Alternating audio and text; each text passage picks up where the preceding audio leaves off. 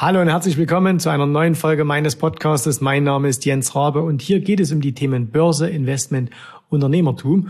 Und aus aktuellem Anlass mache ich heute eine Sonderfolge dieses Podcastes, nämlich wir sprechen über das Leben, das Tun und das Handeln von Bernie Madoff. Bernard Madoff, äh, das war der größte Börsenbetrüger aller Zeiten. Und der ist jetzt mit 82 Jahren im Gefängnis gestorben. Und äh, ja, warum widmet man, widmet man jetzt einem Betrüger extra so eine Sonderfolge? Weil wir können aus dem, was er getan hat, eine ganze Menge lernen, wenn wir unser Kapital schützen wollen. Und wenn dich das Ganze interessiert, dann bleib dran. Jetzt geht's los.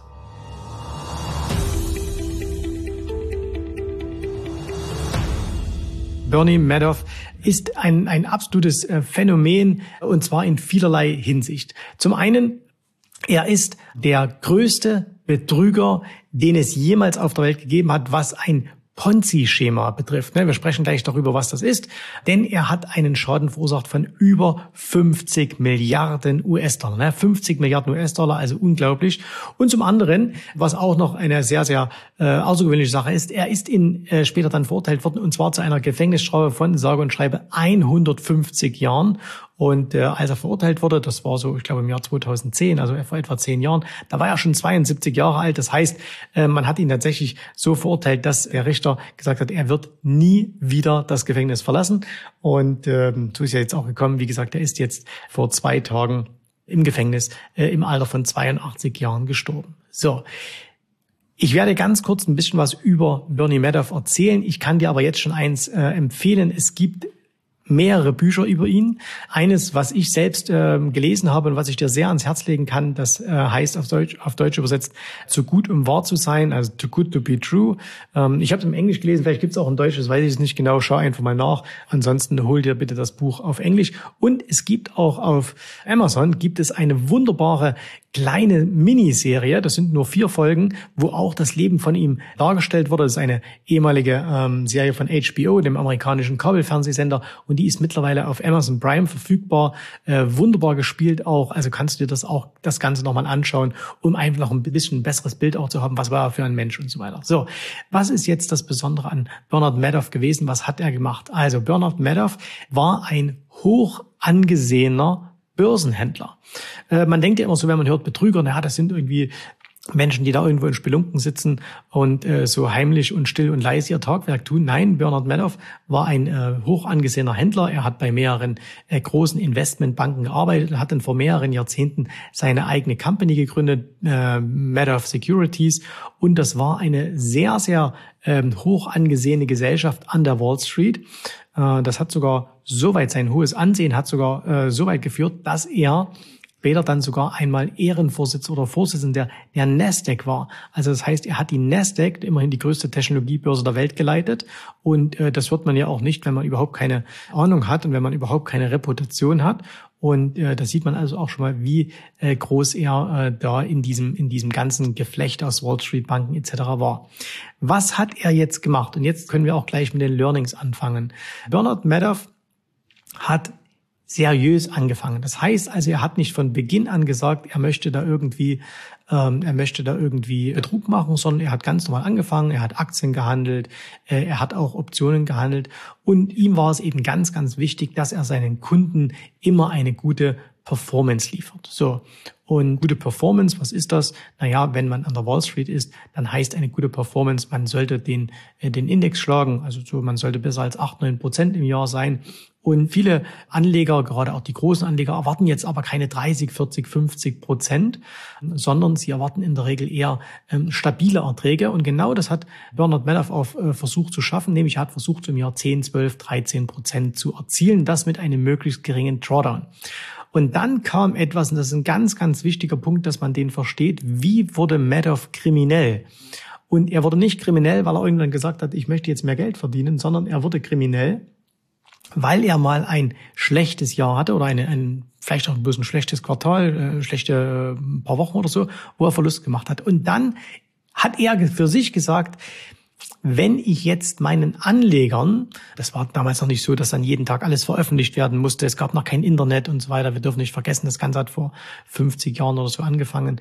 Er hat dann gesagt, wenn ich jetzt meinen Anlegern einen Verlust ausweise, wenn ich jetzt sage, hey, ihr habt in diesem Jahr einen Verlust gemacht, dann sind die Anleger ähm, sauer auf mich und dann ziehen sie vielleicht ihr Geld ab und äh, es war ein Fehler von mir, äh, den ich da gemacht habe. Und aus dem Grund, ich verschweige jetzt diesen Fehler, diesen Verlust, ich weise meinen Anlegern einen Gewinn aus und ich hole das dann einfach in den nächsten äh, Monaten mir wieder zurück. Gesagt, getan. Er hat angefangen zum ersten Mal, hat seinen Anlegern, die damals noch nicht sehr, sehr viele waren, die Summe war auch noch überschaubar und ganz wichtig, auch der Verlust war überschaubar. Er hat vielleicht fünf, sechs Prozent Minus gemacht und er hat aber zu seinen Anlegern gesagt, nein, hier, ich habe Plus gemacht, ich habe acht Prozent Plus gemacht und alle waren glücklich, alle waren happy und haben gesagt, hey Bernie, hast du wieder super gemacht. So. Und äh, jetzt ist er damit in einen Teufelskreis gekommen. Warum? Natürlich ist es ja immer so, wenn wir versuchen, ich habe einen Verlust gemacht und ich muss jetzt unbedingt diesen Verlust wieder herausholen und noch die Zusatzrendite erwirtschaften, damit ich im nächsten Jahr ja auch wieder eine positive Rendite habe, setze ich mich unglaublich unter Druck.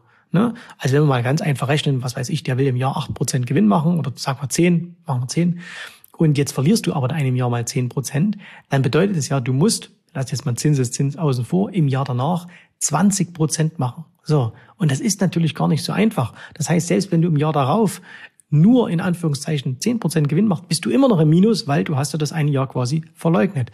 Und das ist etwas, was auch äh, privaten Händlern immer wieder passiert. Natürlich jetzt nicht in betrügerischer Absicht, dass sie andere Menschen betrügen, aber dass sie sagen, ich habe jetzt einen Verlust gemacht und anstatt jetzt sich mit diesem Verlust abzufinden, sagen sie jetzt, jetzt muss ich das wieder rausholen. So. Und warum passiert es dann meistens, dass dann im Jahr darauf nicht mal ein Gewinn entsteht, sondern wieder ein Verlust? Naja, weil wenn man sagt, okay, ich kann einen bestimmten Prozentsatz X im Jahr erwirtschaften und jetzt muss ich aber plötzlich vielleicht das Doppelte erwirtschaften, was macht man dann? Man nimmt den Hebel hoch in der Regel. Ne? Man ist risikoreicher, man nimmt den Hebel hoch, man agiert mit mehr Risiko am Markt. Naja, das kann gut gehen, aber ihr kennt das, Murphy's Law Meistens geht es eben dann nicht gut und dann passiert oftmals das, dass man sogar noch mal und noch größere Verluste hat und dann weiten sich die Verluste aus. Das ist auch genauso bei Madoff passiert, so dass er also jetzt wirklich in einer Abwärtsspirale war. Er hatte in einem Jahr einen überschaubaren Verlust gemacht, den hätte er wahrscheinlich völlig ohne Probleme seinen Anlegern berichten können. Da hätte der ein oder andere sein Geld abgezogen, aber alles wäre in Ordnung gewesen. Er hätte sein Business weiter betreiben können. Er hätte im Jahr darauf wieder mit ganz normalen Risikoansatz an das Ganze herangehen können. Er hatte ja eine, eine gute, ähm, äh, gute, gutes Fachwissen, er hatte eine gute Reputation, er war auch fleißig. Er hätte sich trotzdem eine Karriere aufbauen können. So. Weil er aber quasi diesen Verlust verleugnet hat. Und wie gesagt, das machen auch Menschen mit sich selbst. Ich verleugne quasi mir gegenüber diesen Verlust, sagt, das hole ich schon wieder raus ist er dann in diese immer größere Spirale gekommen und dann blieb ihm, das soll jetzt sein Handeln in keinster Weise entschuldigen, aber dann blieb ihm irgendwann mal gar nichts mehr anderes übrig, als quasi in die betrügerische Schiene zu kommen. So, und was hat er dann gemacht? Er hat dann einfach Jahr für Jahr hat er dann äh, Gewinne ausgewiesen. Er hat dann irgendwann sogar mal komplett den Handel eingestellt. Also die haben dann so gut wie nichts mehr gehandelt. Äh, das war alles nur noch so ein bisschen für die für die Öffentlichkeit, dass sie halt noch ein paar Büros hatten, aber eigentlich haben sie gar nicht mehr so viel gemacht. Und er hat Jahr für Jahr dann Gewinne ausgewiesen und damit er natürlich diese Gewinne auch bedienen konnte, wenn mal ein Anleger sein Geld haben wollte, hat er dem das ganz einfach ausgezahlt äh, mit den Einlagen der anderen Anleger. So, und jetzt kann man sich ja vorstellen, wenn ich jedes Jahr Gewinn ausweise mit Zinseszinseffekt und er hat das auch nicht übertrieben, er hat immer so acht bis zehn Prozent pro Jahr ausgewiesen, aber eben völlig ohne Schwankungen äh, oder kaum mit Schwankungen, dann baut sich eben eine riesige Lawine aus. Und dann ist er eben, das war quasi der erste Teil der Kriminalität, und dann ist er eben ganz bewusst hingegangen, hat den zweiten Teil der Kriminalität oder des, des kriminellen Handels dann begangen, nämlich er hat dann aktiv ähm, Kundengelder angeworben und zwar äh, im wirklich extrem großen Maßstab. Also er war dann in Florida beispielsweise, in, äh, in Amerika gibt es ja diese diese Clubs, wo man nur als sehr Vermögender hineinkommt, ne, wo man manchmal auch eine halbe Million, eine Million Aufnahmegebühr bezahlen muss, äh, diese Country Clubs. Und da war er sehr stark vertreten und hat dann Anleger geworben, die dann entsprechend hohe Summen eingezahlt haben. Und äh, er hat dann wirklich Hunderte und Aberhunderte von Millionen eingeworben. Es gab einzelne Anleger, ähm, das in dem Buch wunderbar beschrieben auch, die haben ihm teilweise 100, 200, 300, 500 Millionen anvertraut. Manche hatten riesige Firmen aufgebaut, haben die verkauft und haben dann gesagt, hier, ich gebe dir meine ganzen Ersparnisse, haben dann 500 Millionen an ihn überwiesen, haben jetzt auf dem Papier jedes Jahr äh, gesehen, äh, was er da schöne 10, 11 Prozent macht, ne, haben sich gefreut, dass sie äh, quasi immer reicher wurden, haben dort auch immer mal ein bisschen Geld rausgenommen, haben sie auch immer bekommen, völlig problemlos. Aber er muss natürlich das Rad immer größer drehen. Er hat dann äh, sogenannte Feeder-Fonds auch aufgebaut, also ähm, Fonds, die dann wieder nur in seinen Fonds investiert haben. Das war in der ganzen Welt verbreitet, selbst in Europa, äh, in der Schweiz, in Deutschland. Überall gab es Fonds, die für ihn Geld angeworben haben, in dem Glauben auch, okay, das wird ja alles äh, gut gehen und das läuft ja alles gut und die Anleger verdienen hier viel Geld. Geld. Und er hat natürlich eins gemacht, was dann diese Betrüger meist machen. Er hat extrem hohe Provisionen ausgeschüttet. Das heißt, er hat dann wirklich seine ganze Konzentration auf die, ähm, auf das Anwerben neuer Gelder gelegt. Und ähm, während ihm jetzt, nehmen wir ein einfaches Beispiel, ein, ein, ein, eine Fondsgesellschaft hat gesagt, ich zahle dir ein Prozent Provision, hat er gesagt, ich zahle dir zweieinhalb Prozent. Und klar, dass natürlich dann die Vermittler alle an ihn das Geld überwiesen haben, von ihren Kunden gesagt haben, hey, du musst hier bei Bernie investieren, weil das ist das tolle Produkt. Es ging nicht ums Produkt, sondern weil sie da die höheren Provisionen bekommen haben. So. Und auch das wieder ein Learning. Ne? Wenn ihr irgendwo Finanzprodukte kauft, müsst ihr immer wissen, egal was euch der Berater sagt, es gibt immer ein Eigeninteresse des Beraters dahinter. Und das ist auch grundsätzlich nichts Falsches. Ne? Jeder, der wirtschaftlich tätig ist, hat natürlich auch ein wirtschaftliches Interesse. Warum sollte das bei einem Finanzvertrieb, bei einer Bank, bei einem Anlageberater, bei einer Vermögensverwaltung anders sein? Aber ihr müsst euch halt immer damit beschäftigen, ist das Produkt, was er mir jetzt verkauft oder was er versucht mir zu verkaufen, verkauft er mir das, weil er wirklich glaubt, es ist das Beste? Oder aber verkauft er mir das, weil er da die größten Provisionen einheimst. Ne? Und äh, gerade eben Produkte, die ganz hohe Provisionen zahlen, äh, gerade heutzutage, äh, kann man schon immer davon ausgehen, warum macht das jemand? Also warum zahlt jemand so hohe Incentives, äh, damit das Geld zu ihnen kommt? Äh, das hat meist Gründe. Ne? Und die Gründe sind meist so, weil das Produkt als solches wahrscheinlich nicht immer so überzeugen kann. So. Und im Buch wird wunderbar beschrieben, wie viele rote Flaggen es auch gab. Ne? Also Red Flags nennt man das. Das heißt, es gab Anleger, äh, auch große Anleger, die gesagt haben, hey, wir schauen uns das mal an, das klingt ja ganz gut. Madoff, der macht ja so und so viel Gewinn jedes Jahr und äh, das klingt ja gut, aber wir machen mal unsere eigene Recherche.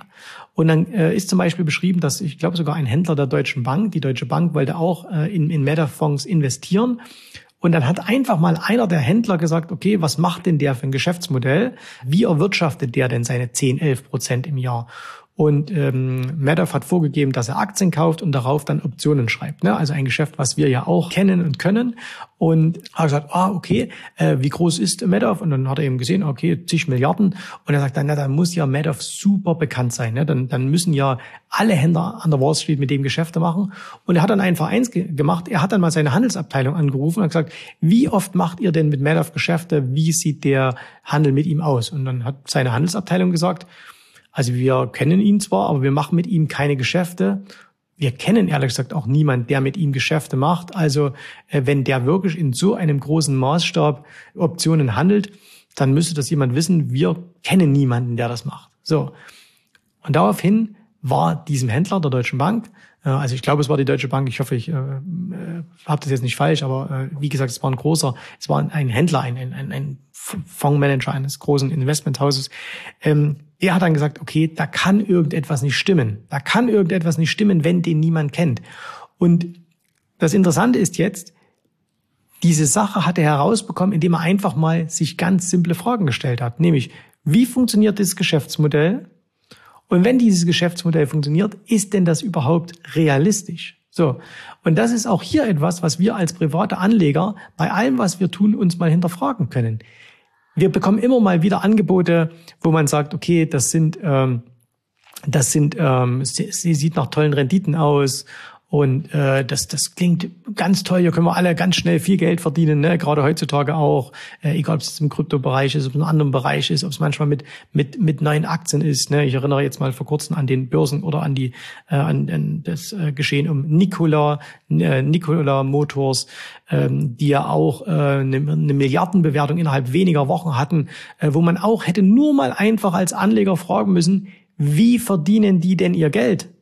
Und dann wäre man darauf gekommen, naja, die verdienen überhaupt kein Geld. Die sind zwar zig Milliarden wert, also ich glaube, die waren 50 Milliarden in der Spitze wert, aber die haben noch keinen einzigen Dollar Umsatz gemacht. Und wenn man dann als Anleger glaubt, dass man damit Geld verdienen kann, wenn man in ein Unternehmen investiert, was er nicht mal einen Euro Umsatz gemacht hat, dann hat man es auch ein bisschen verdient, wenn man da sein Geld verliert, wobei das natürlich keinerlei kriminelle Aktivität von irgendjemanden äh, ins, ins bessere Licht stellen sollte. Ne? Also jemand, der kriminell ist, der andere Menschen betrügt, das ist ein, das ist ein Krimineller, der gehört bestraft, äh, da gibt's überhaupt keine Ausreden. Aber wir als Anleger haben natürlich auch Verantwortung für unser eigenes Geld. Und gerade wenn Menschen äh, sehr viel Geld investieren, und unsere Klienten sind ja auch, wir haben Unternehmer, wir haben Selbstständige, wir haben leidende Angestellte, die oftmals sehr, sehr hohe ähm, Summen an die Märkte investieren und oftmals sich nicht fragen, hey, die Firma, die ich investiere, die Aktie, die ich kaufe, was macht die denn überhaupt? Verstehe ich denn das Geschäftsmodell, sondern die nur auf irgendwelche Tipps hören, aus irgendwelchen Börsenzeitschriften, aus irgendwelchen YouTube-Kanälen, aus Podcasts vielleicht und so weiter und dann wirklich enorme Summen dahin überweisen. Ah, das ist schon sehr, sehr fragwürdig. Und glaubt mir, ich sehe das in meiner Praxis Tag für Tag für Tag wenn man dann sagt, hey, wieso hast du denn diese Aktie im Depot? Ich sehe, du hast ja eine Aktie, die hat 70 Prozent verloren. Wie viel hast du denn da investiert? Und dann wird gesagt, na ja, ich habe da mal für 100.000 gekauft, weil in dem Börsenbrief XY des hoch angesehenen bla bla bla stand doch drin, dass das eine tolle Aktie ist. Und dann sagt man, okay, hast du selber mal eine Recherche angestellt? Hast du dir das selber mal angeschaut? Nein. Und dann denke ich immer so, Jungs, was macht ihr denn da? Wie könnt ihr denn so viel Geld, das ihr euch hart erarbeitet habt, wie könnt ihr das irgendwo investieren, ohne dafür die Verantwortung zu übernehmen? Und Verantwortung übernehmen heißt natürlich auch, dass man seine eigenen Recherchen macht, dass man selber mal genau da hinschaut. Ne? So, es ist auch wieder so eine Sache, die man aus dem Wirken von Madoff lernen kann. Nicht von ihm, aber aus dem Wirken, was er gemacht hat, dass man sagt, okay, wenn du dich schützen willst, und es ist nun mal deine oberste Priorität als Anleger, Priorität, Regel Nummer eins, hat Warren Buffett schon aufgeschrieben, verliere kein Geld. Und verliere kein Geld heißt ja nicht, dass jede Aktie, die du kaufst, sofort nach oben gehen soll. Ne? Aber du darfst eben nicht äh, in Firmen riesige Summen investieren und dann zuschauen, wie du 70, 80, 90 Prozent verlierst. Das darf einfach nicht sein. Und wenn du ein Geschäftsmodell nicht verstehst, wenn du nicht nachvollziehen kannst, wie diese Firma ihr Geld verdient, egal ob es jetzt eine Aktiengesellschaft ist, die an der Börse notiert ist oder aber irgendwie eine Anlage, die dir angeboten wird, dann lass gefälligst die Finger davon.